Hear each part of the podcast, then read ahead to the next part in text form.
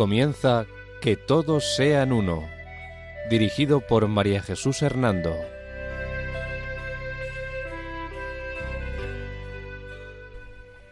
Buenas tardes, queridos oyentes de Radio María. Al caer de la tarde de este sábado y bajo la protección de María, volvemos a estar con ustedes en este programa titulado Que todos sean uno. La dirección del programa corre a cargo de mi persona, María Jesús Hernando, y a mi lado, como colaborador, tenemos a Eduardo Ángel Quiles. Buenas tardes, queridos oyentes.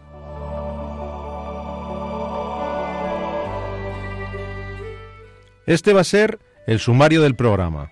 Resumen de los puntos fundamentales tratados en el último programa sobre ecumenismo. Principios fundamentales para la comprensión católica del ecumenismo. ¿Cómo debe ser el conocimiento entre los cristianos de las diversas iglesias y comunidades cristianas? Finalidad y exigencias del diálogo ecuménico entre teólogos o personas con una preparación especial para el mismo. Hay una jerarquía de verdades de la fe cristiana para realizar el diálogo ecuménico. El Vademecum o Manual Ecuménico como fruto del deseo de unidad entre los cristianos. Resumen de lo tratado en este programa.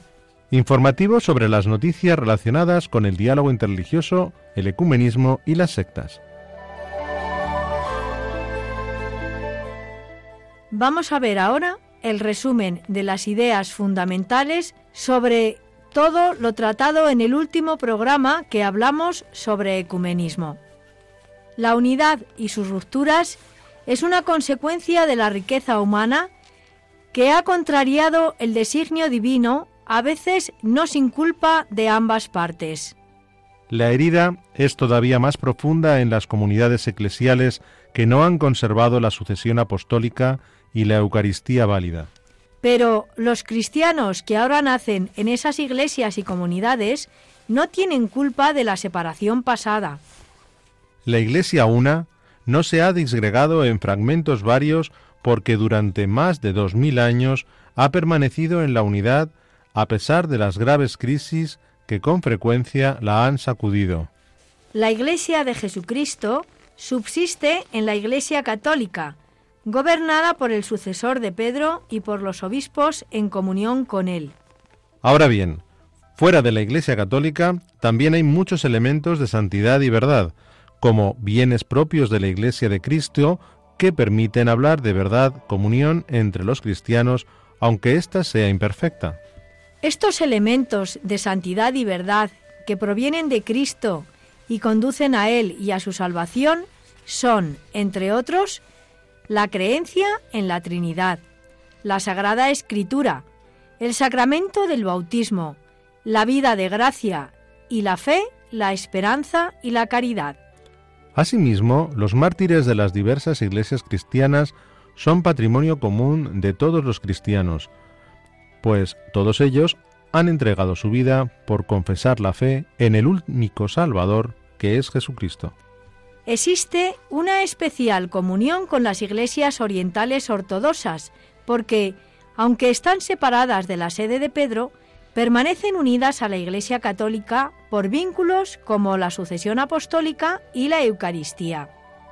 El ecumenismo trata de hacer crecer la comunión parcial existente hacia la comunión plena en la verdad y en la caridad.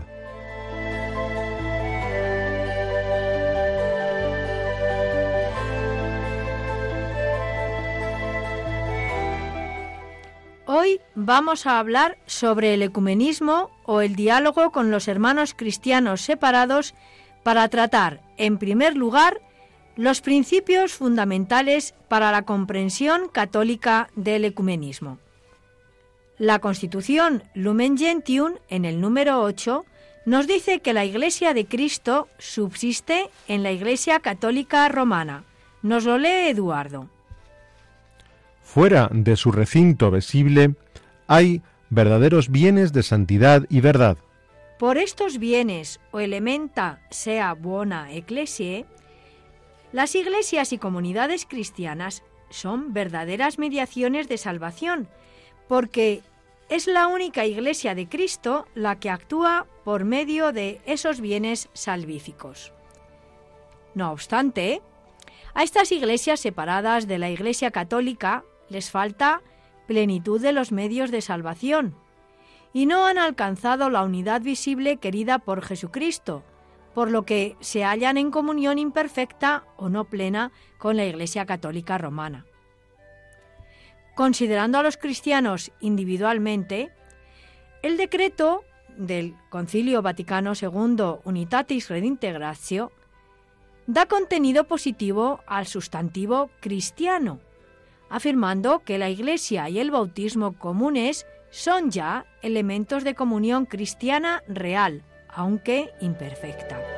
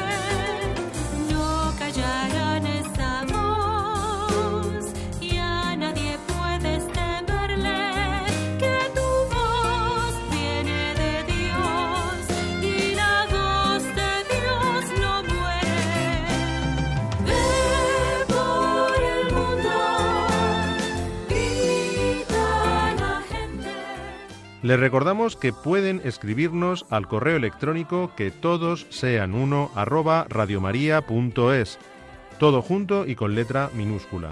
Repetimos, que todos sean uno arroba radiomaria.es.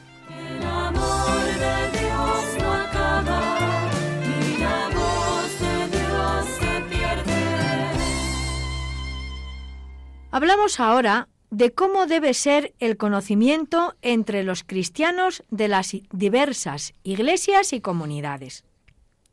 De nuevo acudimos al decreto Unitatis Redintegratio, que señala algunas implicaciones de sus afirmaciones dogmáticas. Vamos a leer el número 4.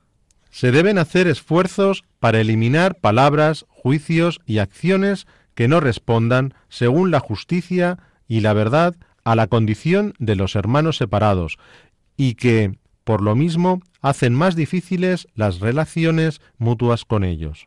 En esta misma línea, San Juan Pablo II señalaba también en el número 2 de su encíclica Ut Unum Sit lo siguiente. Los cristianos no deben minusvalorar el peso de las incomprensiones ancestrales que han heredado del pasado, de los malentendidos y prejuicios de los unos contra los otros.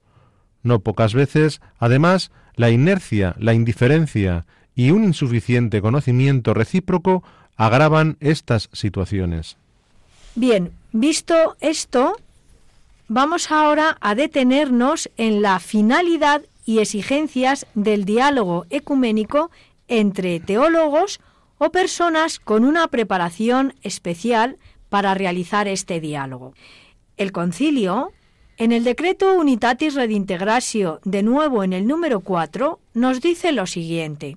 Las reuniones de los cristianos de diversas iglesias o comunidades organizadas con espíritu religioso deben entablar un diálogo entre peritos bien preparados, en el que cada uno explica con mayor profundidad la doctrina de su comunión y presenta con claridad sus características. La finalidad de este diálogo entre especialistas viene descrito así en este mismo número. Por medio de este diálogo, todos adquieren un conocimiento más auténtico y un aprecio más justo de la doctrina y de la vida de cada comunión. Además, todos examinan su fidelidad a la voluntad de Cristo sobre la Iglesia y, como es debido, emprenden animosamente la tarea de la renovación y de la reforma. Así nos encontramos con que las consecuencias de este diálogo especializado son, por ejemplo, la búsqueda del entendimiento, superando posibles equívocos fraguados en la historia, la percepción exacta de las divergencias y de si realmente afectan a la fe o a la legítima diversidad en su explicación la confrontación fiel con la voluntad de Cristo para su Iglesia. El diálogo ecuménico, dice también Juan Pablo II en el número 38 de su encíclica Ut Unum Sit, hace lo siguiente. Anima a las partes implicadas a interrogarse, comprenderse y explicarse recíprocamente, y permite descubrimientos inesperados. Las polémicas y controversias intolerantes han transformado en afirmaciones incompatibles lo que, de hecho, era el resultado de los intentos de escrutar la misma realidad, aunque desde dos perspectivas diversas. Es necesario hoy encontrar la fórmula que, expresando la realidad en su integridad, permita superar lecturas parciales y eliminar falsas interpretaciones. Así dice también esta misma encíclica en el número 16 lo siguiente. Dialogando con franqueza, las comunidades se ayudan a mirarse mutuamente unas a otras a la luz de la tradición apostólica. Esto las lleva a preguntarse si verdaderamente expresan de manera adecuada todo lo que el Espíritu ha transmitido por medio de los apóstoles. La integridad en la exposición de la fe católica es necesaria en el diálogo especializado. Vamos a verlo en el decreto Unitatis Redintegratio, en el número 11, que considera que la exposición íntegra de la fe católica es una condición para el diálogo respetuoso y sincero. Es de todo punto necesario que se exponga claramente la doctrina. Nada es tan ajeno al ecumenismo como ese falso irenismo o actitud pacífica y conciliadora que trata de eliminar las diferencias entre las doctrinas de las iglesias y comunidades cristianas, que daña a la pureza de la doctrina católica y oscurece su genuino y definido sentido. Ahora bien, a la vez, el modo de exponer la doctrina, que debe distinguirse con sumo cuidado del depósito mismo de la fe, no debe provocar dificultades innecesarias. Así lo expresan el número 6 y 11 de este mismo decreto Unitatis Redintegratio. La manera y el sistema de exponer la fe católica no debe convertirse, en modo alguno, en obstáculo para el diálogo con los hermanos. La fe católica hay que exponerla con mayor profundidad y con mayor exactitud, con una forma y un lenguaje que la haga realmente comprensible a los hermanos separados. Vamos a ver ahora que hay una jerarquía de verdades de la fe cristiana para realizar este diálogo ecuménico. El decreto nos habla de la jerarquía de estas verdades en la articulación de la fe cristiana en los números 11 y 37 que nos va a leer ahora Eduardo. En el diálogo ecuménico, los teólogos católicos, afianzados en la doctrina de la Iglesia, al investigar con los hermanos separados sobre los divinos misterios, deben proceder con amor a la verdad, con caridad y con humildad. Al comparar las doctrinas, recuerden que existe un orden o jerarquía en las verdades de la doctrina católica, ya que es diverso el enlace, nexus, de tales verdades con el fundamento de la fe cristiana. Todo esto no quiere decir que unas verdades de la fe sean más verdaderas que otras, o que existan verdades fundamentales de la fe y otras secundarias. No es esto. Se trata de que en la exposición de la fe ha de tenerse en cuenta que los aspectos particulares están orgánicamente vinculados, es decir, que los núcleos de fe, por ejemplo, las afirmaciones sobre Santa María se comprenden desde su condición de Madre de Jesucristo, Dios y hombre verdadero. El misterio de la Iglesia se entiende desde las misiones del Hijo y del Espíritu Santo, etc. Asimismo, la exposición de las verdades de la fe aspira a mostrar la armonía y proporciones debidas de cada aspecto dentro del conjunto del misterio de Dios. Así, por seguir con el ejemplo de la Iglesia, sería una visión deformada de la fe, una exposición sobre la Iglesia centrada casi exclusivamente en la jerarquía.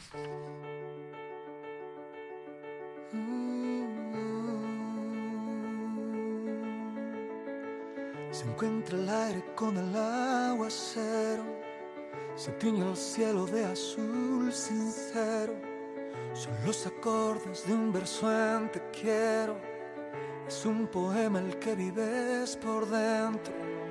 Es como lluvia que alimenta el río, como la fuerza que sostiene el brillo. Es ese brillo que alumbra el camino. En mi camino estarás mi amigo. No encuentro las palabras que expliquen lo que siento. Sin verte sé que estás, es importante, lo comprendo. Tal vez nunca te vea, pero en Dios tú y yo sabemos. Nos une la esperanza, una fe y nuestro credo.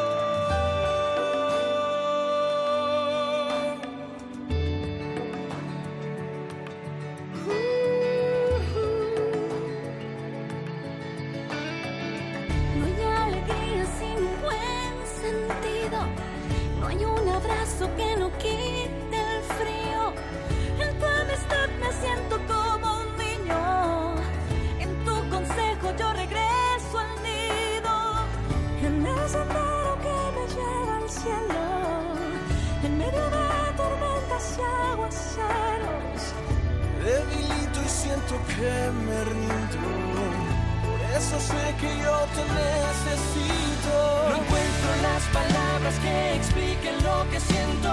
Sin verte sé que estás, es importante, lo comprendo. Tal vez nunca te vea, pero en Dios tú y yo sabemos. Nos une la esperanza, una fe y nuestro credo.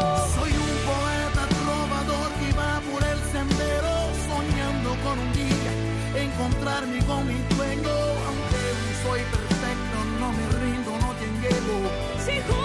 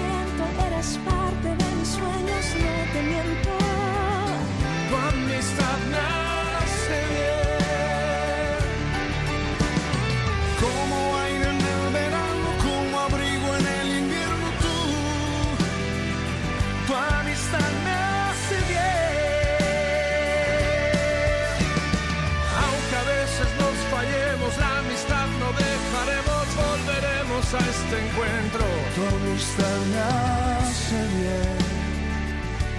Me hace bien. Tu amistad me hace bien.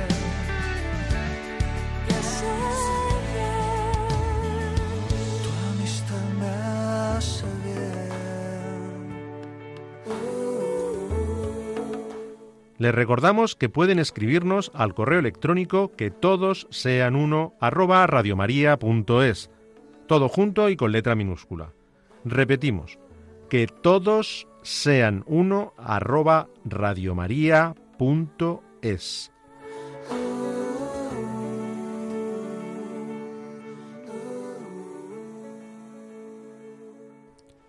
El Vademecum o Manual Ecuménico como fruto del deseo de unidad entre los cristianos. Analizados los puntos sobre la necesidad del diálogo ecuménico entre teólogos y la jerarquía de verdades, vamos a ver ahora un ejemplo concreto de este deseo de unidad, explicando brevemente en qué consiste el reciente Vademecum o Manual Ecuménico para los Obispos que el Consejo Pontificio para la Promoción de la Unidad de los Cristianos ha publicado recientemente, en el mes de diciembre del 2020. Este documento ha sido publicado justamente 25 años después de la publicación de la encíclica Ut Unum Sint del Papa San Juan Pablo II. El título completo de este documento es El obispo y la unidad de los cristianos, Vademecum Ecuménico. Este manual resulta muy útil para favorecer la experiencia de la vida de comunión entre Oriente y Occidente, pues el Occidente necesita del Oriente para que sea devuelta a la Iglesia de Cristo y al mundo la plena manifestación de la catolicidad eclesial. Y también resulta muy útil para poder dar a los hombres y mujeres de hoy una ulterior razón sólida para creer y para esperar la gracia de la comunión plena y visible entre la Iglesia de Oriente y de Occidente. El Vademecum es asimismo un documento muy práctico para los obispos que les servirá de guía para asumir mejor su papel de líderes de la misión ecuménica de la Iglesia Católica y para que, a través de su ministerio, promuevan la unidad de los cristianos. Además, este docu documento aprobado por el Papa Francisco tiene dos partes principales. En la primera parte trata sobre la promoción del ecumenismo en la Iglesia Católica. Aquí explica lo que es necesario para que la Iglesia Católica cumpla con su misión de promover la unidad de los cristianos, tanto a nivel diocesano como nacional. Y en la segunda parte, el Vademecum habla sobre la Iglesia Católica en su relación con los otros cristianos. Además, el documento examina cuatro formas en que la Iglesia Católica se compromete con las otras comunidades cristianas. La primera forma es el ecumenismo espiritual, es decir, explica cómo los obispos pueden guiar a su pueblo en aras de la unidad de los cristianos mediante la oración, la conversión y la santidad, destacando en particular la importancia de las sagradas escrituras, la purificación de la memoria y el ecumenismo de la sangre. La segunda forma del diálogo ecuménico es el diálogo de la caridad. Sobre el diálogo de la caridad, el Vademecum habla de la cultura del encuentro como una forma eficaz de nutrir y profundizar la relación que los cristianos ya comparten a través del bautismo. La tercera forma que plantea el Vademecum es el diálogo de la verdad, que se refiere a la búsqueda de la verdad de Dios, que los católicos emprenden junto con otros cristianos mediante el diálogo teológico. Y la cuarta forma del diálogo ecuménico, el Vademecum lo plantea desde el diálogo de la vida, en el que se presentan las oportunidades de intercambio y colaboración con otros cristianos en la atención pastoral, o lo que llamamos ecumenismo pastoral.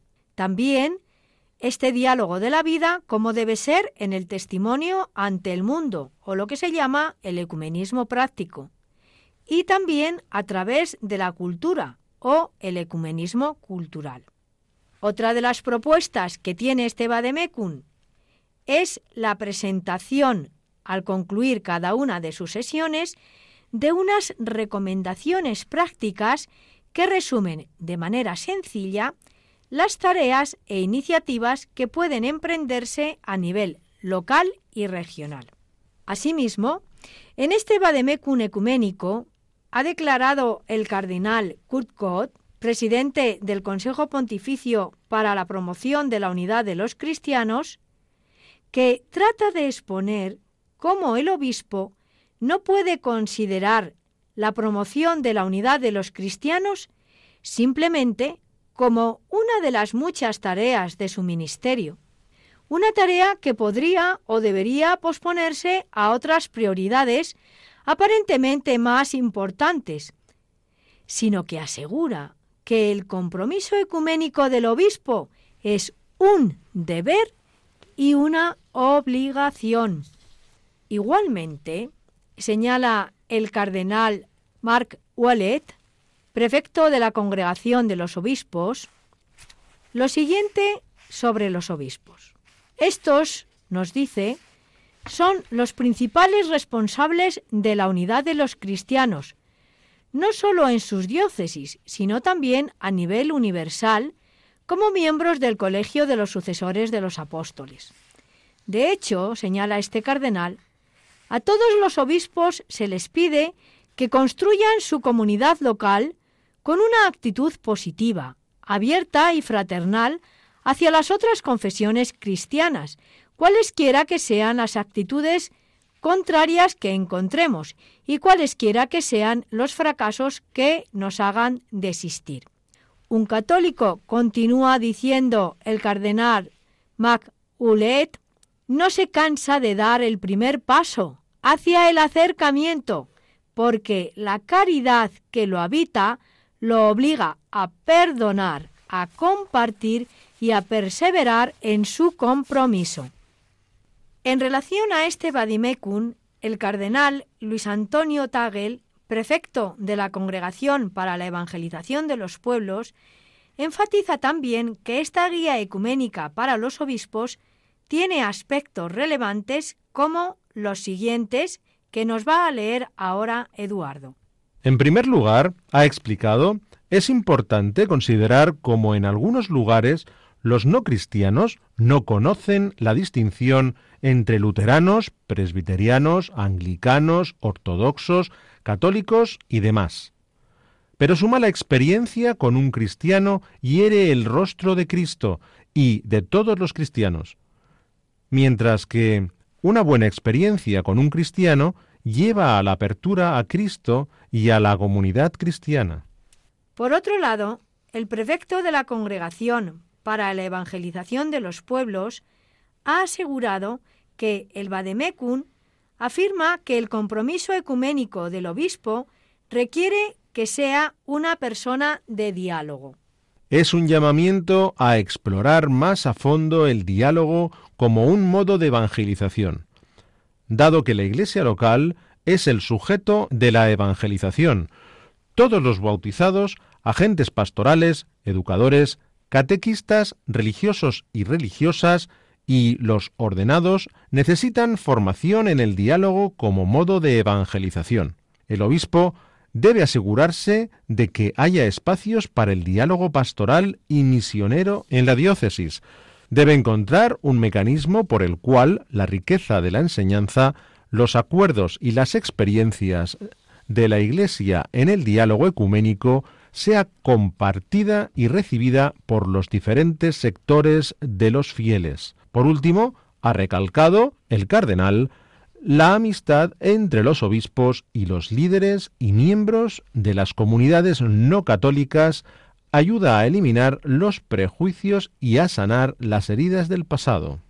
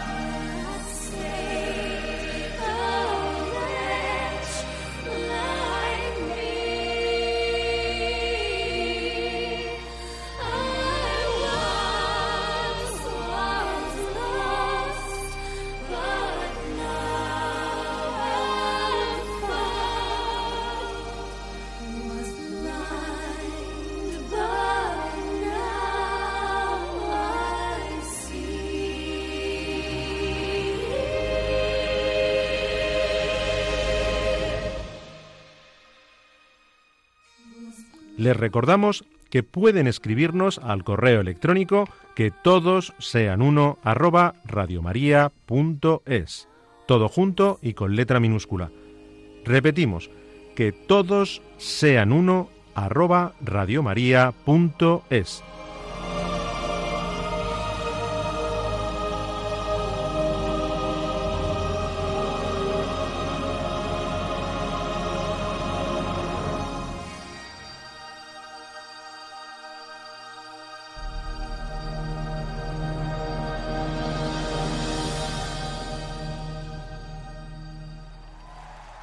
Resumen de las ideas fundamentales desarrolladas en este programa sobre el ecumenismo. Gracias a los bienes o elementa seu bona ecclesiae, las iglesias y comunidades cristianas son verdaderas mediaciones de salvación, porque es la única iglesia de Cristo la que actúa por medio de esos bienes salvíficos. Son bienes comunes la fe y el bautismo que ayudan a la comunión cristiana real, aunque imperfecta. Los cristianos deben hacer esfuerzos para eliminar palabras, juicios y acciones que no respondan a la verdad, a la condición de los hermanos separados y que, además, dificultan las relaciones mutuas con ellos. Las iglesias y comunidades cristianas deben realizar un diálogo entre teólogos o peritos bien preparados en la propia doctrina y en el conocimiento de las doctrinas de los demás. Por medio de este diálogo ecuménico, todos adquieren un conocimiento más auténtico y un aprecio más justo de la doctrina y de la vida de cada comunión e iglesia cristiana. El diálogo especializado conduce a la búsqueda del reentendimiento superando posibles equívocos fraguados en la historia. Dialogando con franqueza, las comunidades se ayudan a mirarse mutuamente unas a otras a la luz de la tradición apostólica. La exposición íntegra de la fe católica es una condición para el diálogo respetuoso y sincero. Nada es tan ajeno al ecumenismo como un falso irenismo o actitud pacífica y conciliadora que trata de eliminar todas las diferencias entre las doctrinas de las iglesias y comunidades cristianas para evitar conflictos, pero que, sin embargo, daña la pureza de la doctrina católica y oscurece su genuino y definido sentido el diálogo ecuménico, los teólogos católicos, afianzados en la doctrina de la Iglesia, deben proceder con amor a la verdad, con caridad y con humildad.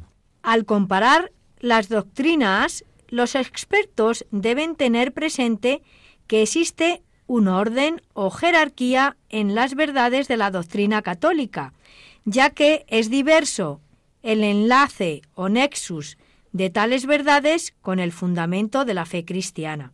Un ejemplo concreto de la Iglesia Católica en su deseo de unidad con las otras iglesias cristianas ha sido la reciente publicación del Vademecum o Manual Ecuménico para los Obispos.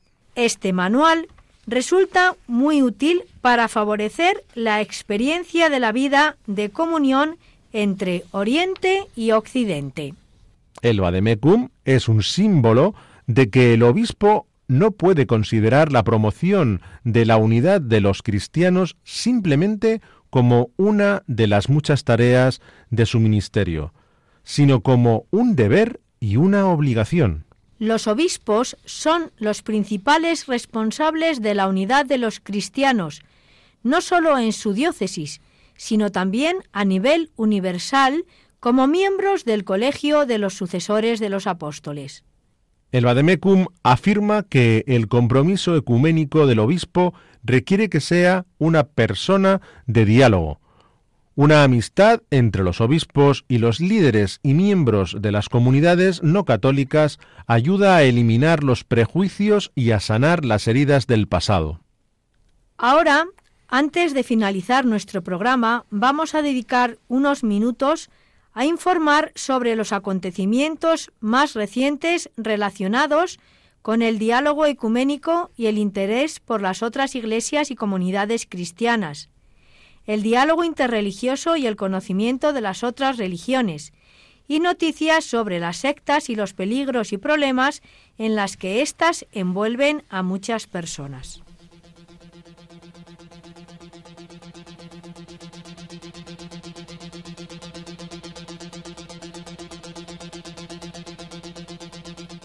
Noticias en el ámbito ecuménico. Del 18 al 25 de enero, los cristianos han celebrado la Semana de Oración por la Unidad de los Cristianos. Esta semana fue celebrada por vez primera en el año 1908 y se conmemora de los días 18 al 25 de enero, ya que este último día se celebra la conversión de San Pablo. Esta semana es preparada conjuntamente por el Consejo Pontificio para la Promoción de la Unidad de los Cristianos y la Comisión Fe y Constitución del Consejo Mundial de Iglesias. Radio María, durante toda esta semana y diariamente, ha emitido una reflexión invitando a la oración y unidad de todos los cristianos.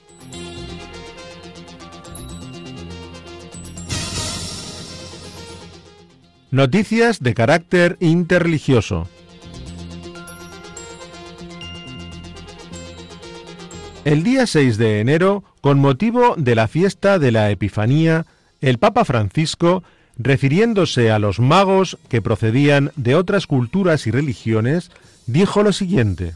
Los magos adoraron a aquel que sabían que era el rey de los judíos. Pero, de hecho, ¿qué fue lo que vieron?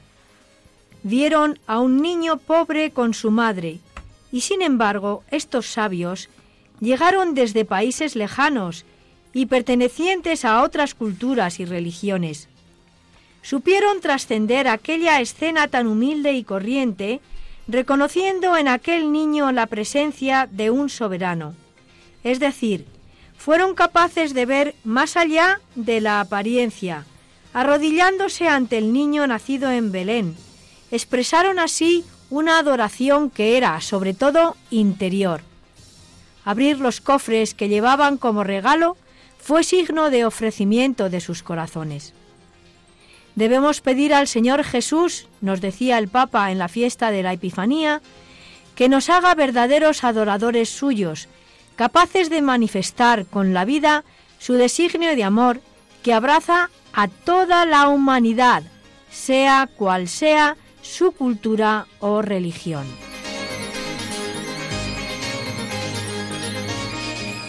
Los días 27 y 28 de enero, los judíos celebran la fiesta de Tu Bisbat. Tu Bisbat este año empezará en la noche del miércoles 27 de enero y terminará en el anochecer del jueves 28 de enero. Tu Bisbat también se llama Rosh Hashanah la Inot, literalmente Año Nuevo de los Árboles. Por estas fechas en Israel aparecen los primeros brotes de vegetación y es costumbre salir a plantar árboles. También se leen pasajes bíblicos relacionados con la naturaleza y se comen frutos de diversos árboles. En Israel contemporáneo, esta jornada se celebra como un día de la conciencia ecológica y se plantan árboles en la celebración.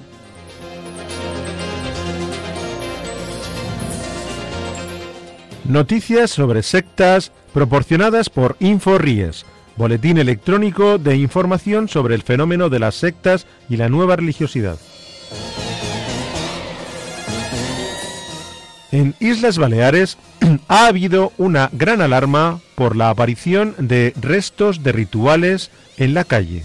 Vecinos de la urbanización de Satorre, en Lugmajor, Baleares, han mostrado su alarma y preocupación entre la proliferación de magia negra y ritos en sus calles y plazas, según informa un diario de estas comunidades. Desde hace tiempo, esta zona de la isla de Mallorca está acaparando buena parte de, los rituales de iniciación o de la celebración de prácticas que intentan conjurar y someter los malos espíritus a las fuerzas maléficas ocultas para causar daño a los demás. Los elementos encontrados han sido un gallo sin cabeza, una tortuga muerta y en su interior una cantidad abundante de pesos cubanos, un pollo con la cabeza cortada, una cruz realizada con clavos ensangrentados, amuletos de, brujería y un puñal. Uno de los vecinos de la zona observó que en el suelo habían pintado un pentagrama invertido que simboliza la estrella de la mañana, nombre de Satanás que toma para su figura. Dicho círculo en la tierra es utilizado en la brujería y rituales ocultos para conjurar espíritus de maldad. También es muy frecuente colocar en su interior un recipiente con la sangre de los animales sacrificados. Un reconocido profesional de la santería y la magia negra ha dicho que la magia negra tiene pocas reglas y cada mago es estimulado a proponer sus formas y rituales. Es muy importante tener en cuenta las diferentes fases de la luna, el día de la semana y el momento del día, concluye este mago que hace estos rituales, o algunos de ellos. También destaca que en Mallorca en los últimos años la demanda de servicios de rituales y celebraciones aumenta considerablemente. En Brasil, seguidores de la secta Umbanda y Candomblé celebraron a la diosa de las aguas Lemanjá. Los fieles de Lemanjá rindieron homenaje a la diosa de las aguas en la ciudad brasileña de Río de Janeiro en un rito que adaptaron a los tiempos de la pandemia de la COVID, en el que las aglomeraciones están prohibidas y el uso de mascarilla y de alcohol y gel es obligatorio. Los seguidores de estas sectas afrobrasileñas en Río de Janeiro se concentraron en un centro comercial, recogieron las diferentes ofrendas para la diosa de las aguas, Lemanjá, especialmente flores, y las llevaron en procesión hasta la playa para lanzarlas al mar. La secta Umbanda, que tiene seguidores en países como Argentina, Uruguay y Paraguay, fue declarada en 2016 parte del patrimonio cultural inmaterial de Río de Janeiro, ciudad considerada como su cuna. Esta secta fusiona elementos del catolicismo, del espiritismo de Allan Kardec, del ocultismo de raíces orientales y de corrientes africanas, así como tradiciones indígenas, americanas y ritos de magia blanca, y se rige por el culto de los orixas, dioses, agrupados en elementos de la naturaleza como el fuego, el agua, el aire y la tierra.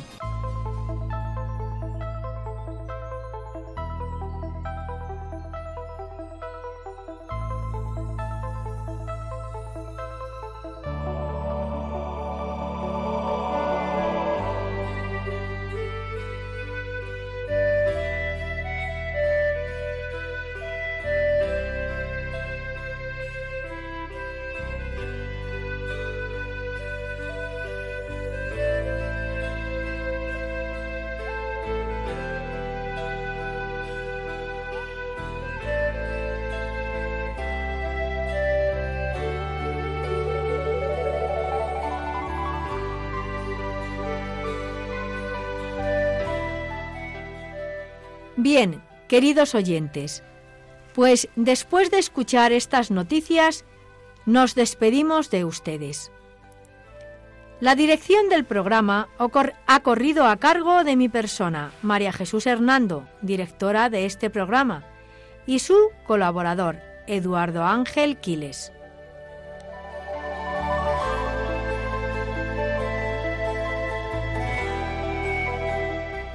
Antes de terminar, recordarles que pueden escribirnos al correo electrónico que todos sean uno arroba radiomaria.es, todo junto y con letra minúscula. Repetimos, que todos sean uno arroba radiomaria.es.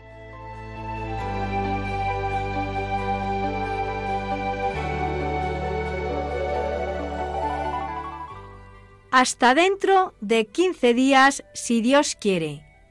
Que María nos guíe en nuestro caminar y en la búsqueda del diálogo ecuménico e interreligioso. Buenas tardes y gracias por escucharnos.